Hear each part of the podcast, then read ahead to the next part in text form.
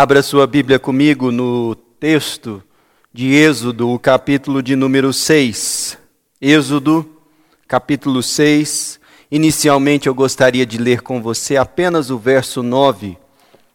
Êxodo, capítulo 6, verso 9 diz assim a palavra do Senhor: Desse modo falou Moisés aos filhos de Israel, mas eles não atenderam a Moisés por causa da ânsia de espírito e da dura escravidão. Essa é a palavra do Senhor. Em 1972, era presidente nos Estados Unidos Richard Nixon, e ele fez uma visita histórica à China. E um evento pequeno ganhou destaque nessa visita.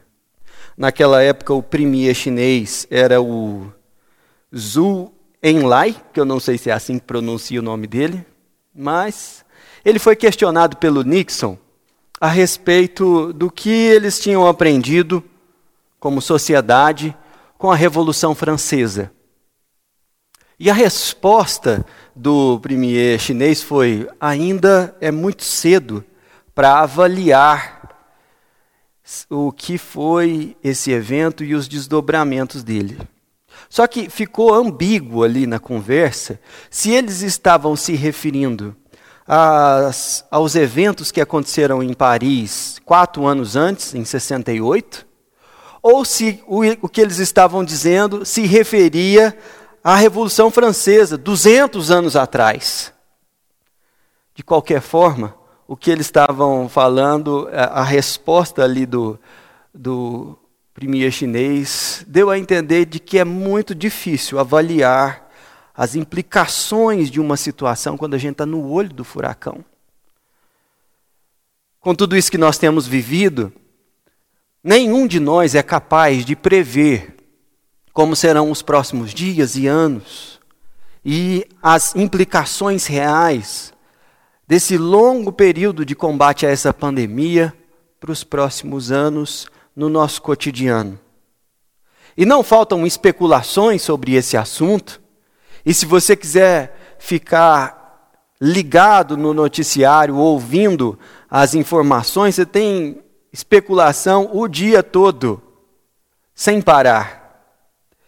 Nós devemos tomar cuidado com essa realidade de mergulharmos em previsões de como será o futuro, e ao mesmo tempo temos que tomar cuidado na maneira como lidamos com a intensidade e o volume de trabalho que temos tido durante essa pandemia e os desafios que, que temos recebido. Isso porque nosso coração pode se distrair e se afastar da palavra de Deus fazendo com que a experiência do povo de Israel, naquela época, antes da Páscoa, da primeira Páscoa, se repita nos nossos dias hoje.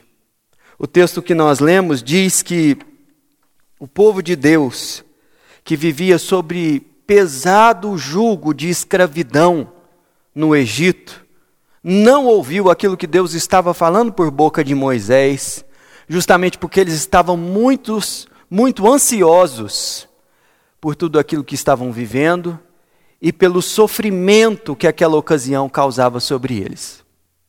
Bom, qual foi essa palavra que Deus estava falando naquele momento, preparando o povo para a Páscoa? É justamente disso que eu gostaria de estudar com vocês nessa noite. Para isso, eu preciso que você volte no capítulo 5 e nesse capítulo, a partir do versículo 15, nós temos aqui um retrato da sociedade, daquilo que aqueles homens estavam vivendo no passado. E eu tracei um paralelo aqui de seis coisas que são muito parecidas com aquilo que nós temos vivido hoje. Se não, veja você, a palavra do Senhor, Êxodo capítulo 5, a partir do versículo 15. A palavra do Senhor diz o seguinte. Então foram os capatazes dos filhos de Israel e clamaram a Faraó, dizendo: Por que tratas assim os teus filhos? Você vê aqui que os filhos de Israel eram capatazes dos seus próprios irmãos e eles estavam questionando a Faraó do jugo pesado que eles estavam colocando sobre o povo de Israel. Havia ali um cenário claro de fragmentação da sociedade.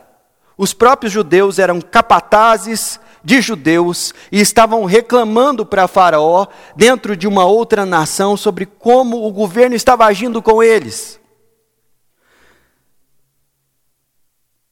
Veja o verso 16. Diz o seguinte: a palavra de Deus. Capítulo 5, verso 16.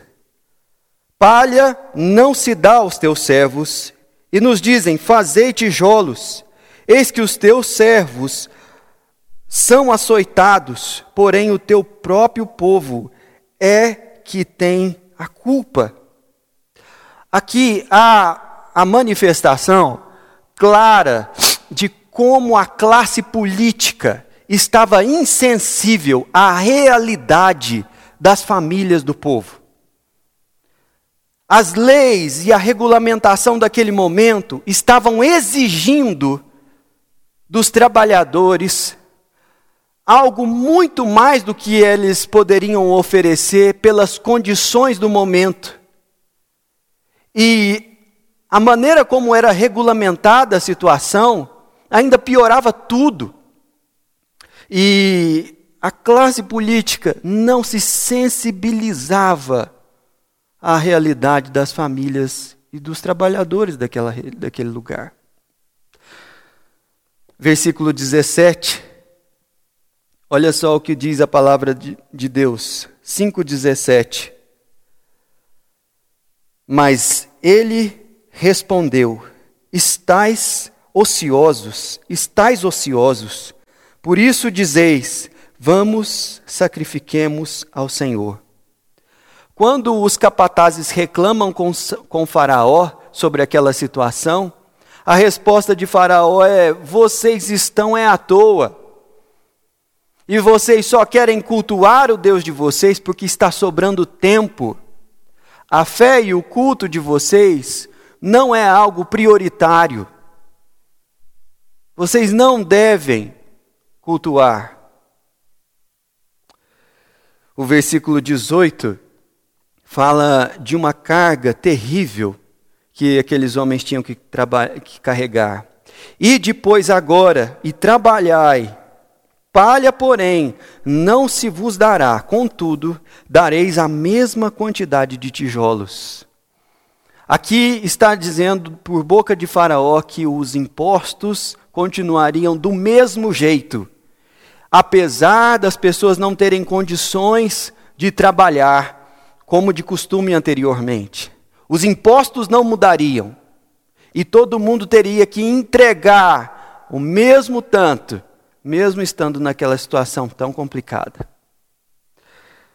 Se isso já não fosse suficiente, Veja o versículo de número 19, quando diz, ah, do capítulo 5, diz o seguinte: Então os capatazes dos filhos de Israel se viram em aperto, porquanto se lhes dizia: Nada diminuireis dos vossos tijolos, da vossa tarefa diária.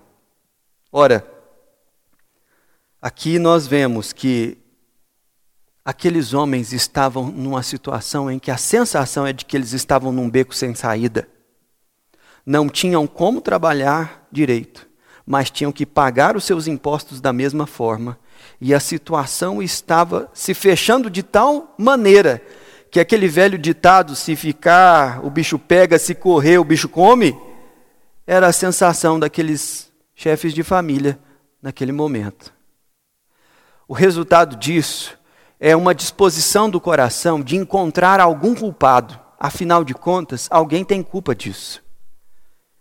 E o versículo de número 20 diz o seguinte: veja só. Quando saíram da presença de Faraó, encontraram Moisés e Arão, que estavam à espera deles, e lhes disseram: Olhe o Senhor para vós outros e vos julgue, porquanto nos fizeste odiosos aos olhos de Faraó e diante dos seus servos, dando-lhes a espada na mão para nos matar. Os capatazes saíram da presença de Faraó e encontraram Moisés e Arão. E o sentimento do coração deles é: se vocês não estivessem aqui, nada disso estaria acontecendo. Vocês são culpados de tudo isso que está acontecendo conosco. Que o sangue dos judeus que estão sendo mortos aqui caia sobre a cabeça de vocês. Essa disposição de encontrar um culpado é uma realidade quase que inescapável quando a gente está vivendo um tempo de angústia. O problema é que a maioria das vezes nós não somos justos na nossa análise. Porque o sentimento do nosso coração tende a agregar toda a antipatia que nós temos por determinadas pessoas e atribuir a elas todo o mal. Moisés aqui foi responsabilizado por tudo que estava acontecendo. E tem muita gente que acha que esse cenário que nós estamos vivendo hoje é um cenário que dá para eleger um ou dois fatores que são culpados por tudo que nós estamos vivendo. E quando nós olhamos para o texto das Escrituras, nós vemos que geralmente, quando esses julgamentos são feitos, muita injustiça é cometida. Todos esses fatores que eu mencionei aqui, eles estavam na vida da sociedade que emergiu e produziu a Páscoa pela ação de Deus no Egito. E meus irmãos, eu tenho uma esperança no meu coração de que tudo aquilo que nós estamos vivendo no Brasil é uma antessala daquilo que Deus fará na nossa nação para abençoar o Brasil com um novo tempo, com maior liberdade e com maior expressão da sua graça sobre o seu povo. Nós precisamos pensar assim, porque nós somos o povo que foi alertado por Jesus. No mundo vocês terão aflição, mas tenham bom ânimo, eu venci o mundo. Nós somos o povo que precisa cultivar uma disposição de bom ânimo mas com um cenário tão complicado como esse que os israelitas estavam vivendo no Egito antes da Páscoa, talvez isso fosse pedir demais deles. Mas a palavra do Senhor veio ao coração de Moisés para transmiti-la ao povo, justamente porque naquele momento eles poderiam ter fé e esperança, porque Deus estava agindo em toda aquela nação para que o seu povo experimentasse maior libertação. Eu quero, nos próximos minutos, me debruçar sobre o texto bíblico aqui, junto com você, para estudarmos o início do capítulo 6 e ver o que Deus falou a Moisés nessa situação tão complicada. Se não, veja você versículos, os versículos 1 e 2 do capítulo 6. Disse o Senhor a Moisés: Agora verás o que hei de fazer a Faraó, pois por mão poderosa os deixará ir, e por mão poderosa os lançará fora da sua terra. Aqui Deus estava falando a Moisés e ao povo com toda clareza que ele governa, que é ele quem está no comando não era Faraó, não era Moisés e também não era o povo, mas era Deus. Deus é o protagonista da história. E em momentos de grande crise, convulsão social, Deus não deixa de governar e de exercer a sua autoridade, o seu domínio, a condução da história pela sua providência. Na verdade, tudo aquilo que estava acontecendo era fruto da providência de Deus. A recusa de Faraó em aceitar o pedido de Moisés de que o povo fosse liberto era a ação de Deus em Faraó também.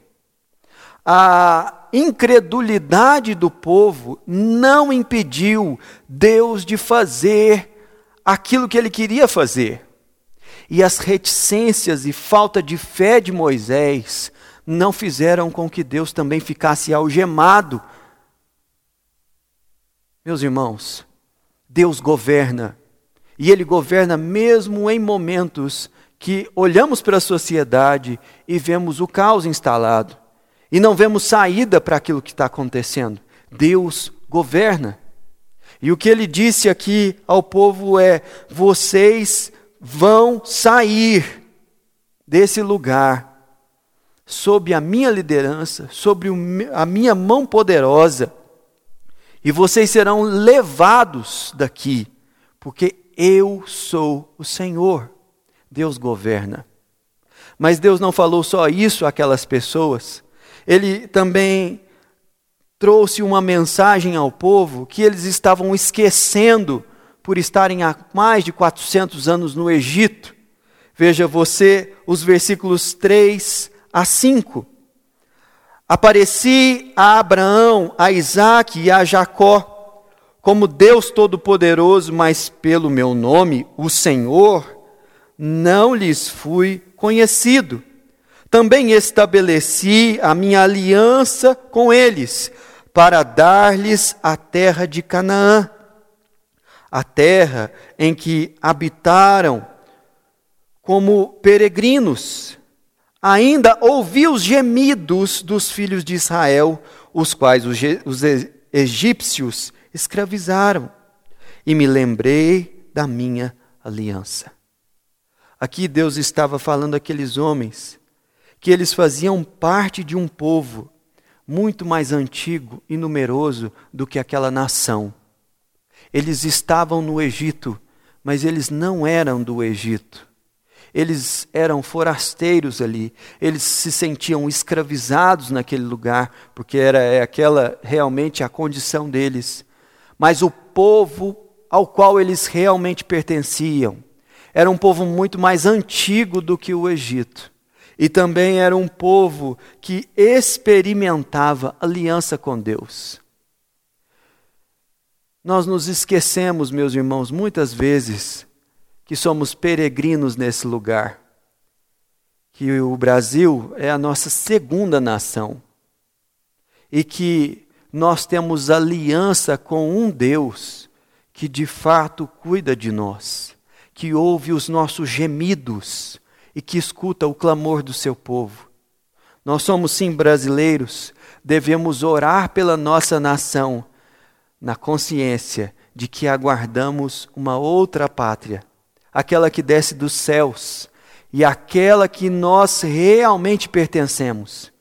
Devemos cuidar e orar pelo Brasil e trabalhar pela nossa nação, porque esse é o mandamento que encontramos na palavra do Senhor.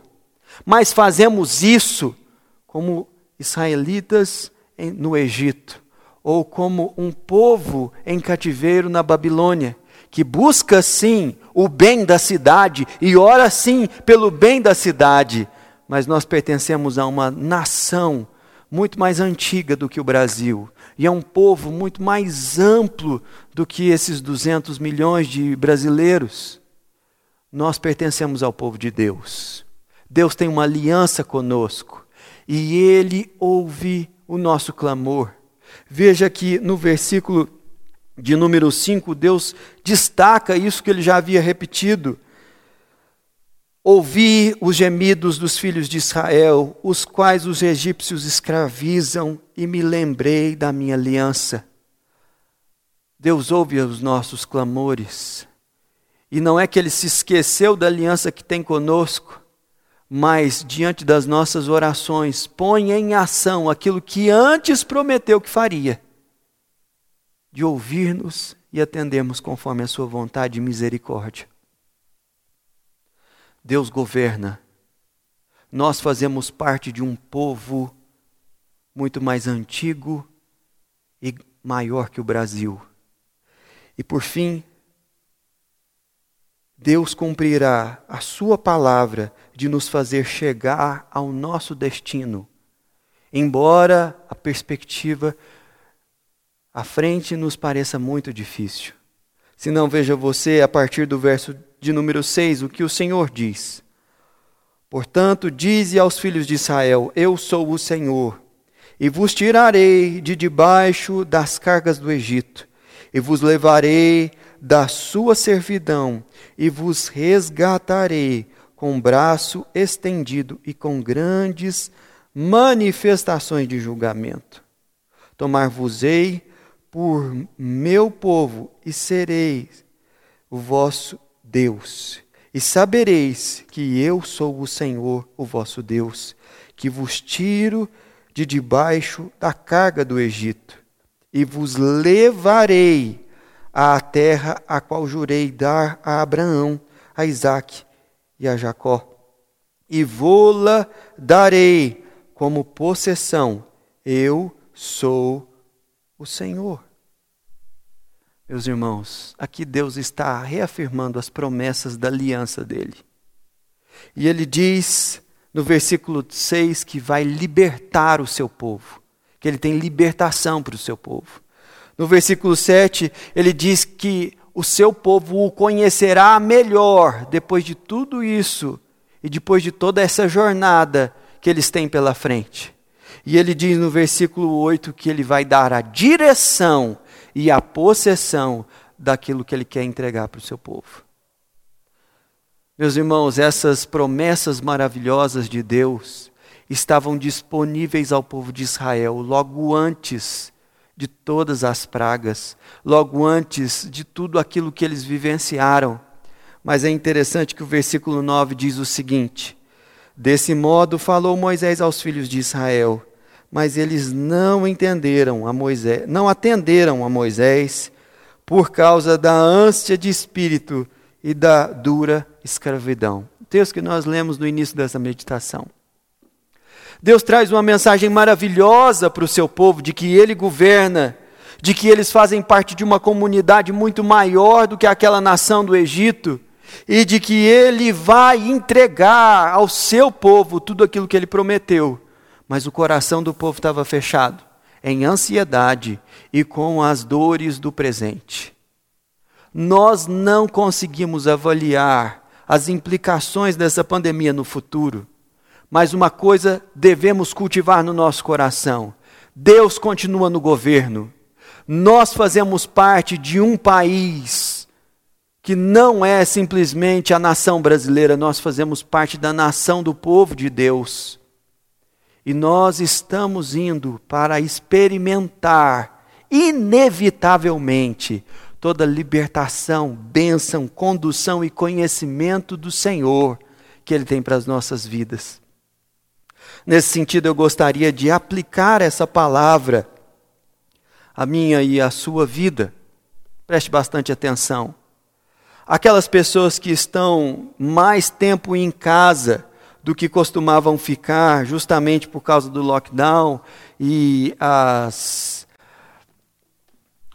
regulamentações e as restrições que nós temos vivido nesses dias. Preste bastante atenção. Você pode ficar com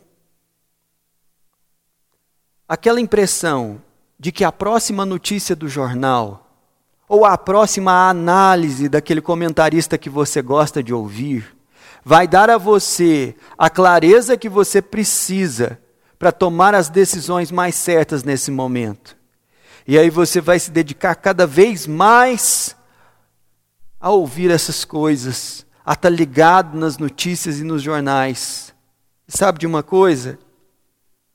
Não é disso que você mais está precisando agora. Você está precisando meditar mais na palavra e descansar mais no Senhor. Gaste mais tempo com isso do que com os seus podcasts de jornalismo e com os, uh, os comentaristas que você tanto gosta de ouvir. Vá meditar na palavra de Deus. Com certeza isso vai colocar o seu coração no lugar certo.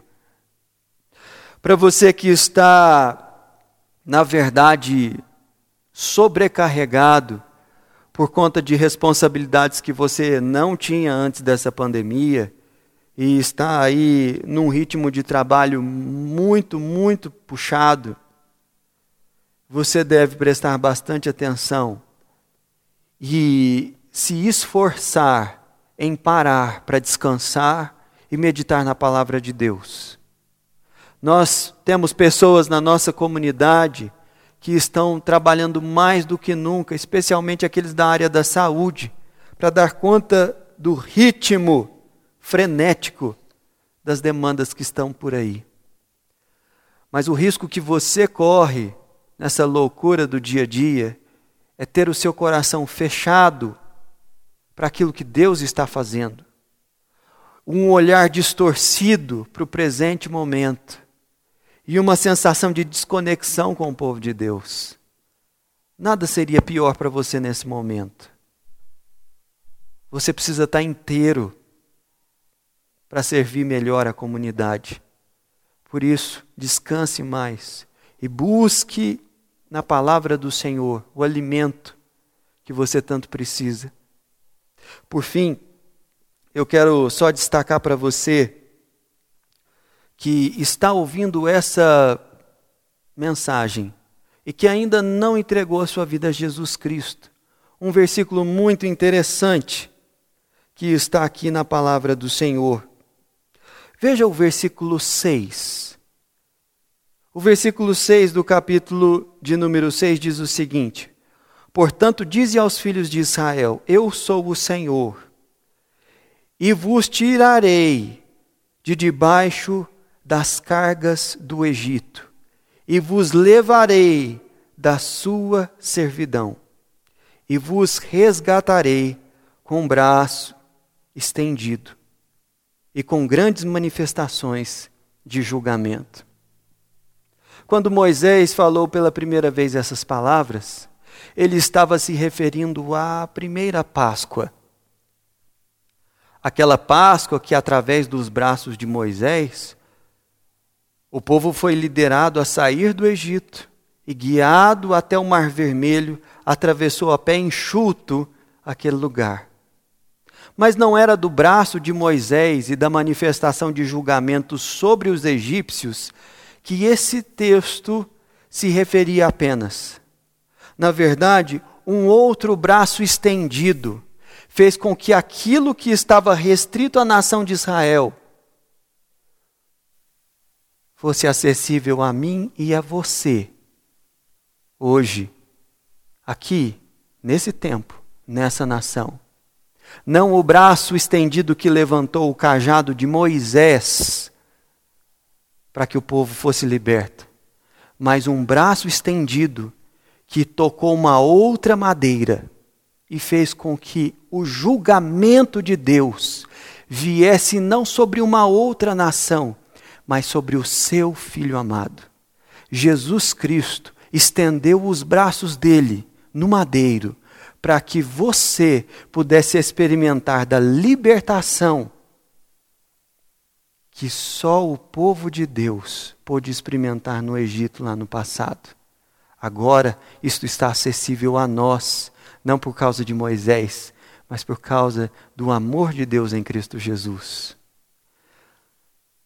Essa pandemia tem te sensibilizado mais para uma vida espiritual? Saiba que Deus está preparando o seu coração para que você entenda o que de fato é a Páscoa. Deus estendendo os seus braços para que a gente seja liberto. Feche os seus olhos, nós ainda ouviremos uma canção e depois vou orar com você, encerrando esse culto. Oremos. Pai, obrigado pela tua palavra, porque mesmo em meio a uma sociedade tão complexa, injusta, que considera, Senhor, os teus filhos com tanto desprezo, nós sabemos que o Senhor continua no governo e não há nada que possa frustrar os teus planos, nenhum governante, nem mesmo a Deus, os líderes religiosos ou a vontade coletiva do povo pode fazer com que os teus planos sejam frustrados. Perdoa-nos, Senhor, pela nossa incapacidade de lermos a história da maneira como a tua palavra nos ensina a ver com esperança a mão do Senhor resgatando o teu povo. Senhor, há pessoas na nossa comunidade profundamente ansiosas, angustiadas, por sofrimento real, por questões complexas de saúde, questões financeiras e de relacionamentos familiares, tantas outras coisas que afligem o teu povo. Mas nós clamamos, ó Deus, que o Senhor nos dê a consciência de que pertencemos ao teu povo, de que o Senhor há de nos levar a experimentar os resultados da aliança do Senhor conosco.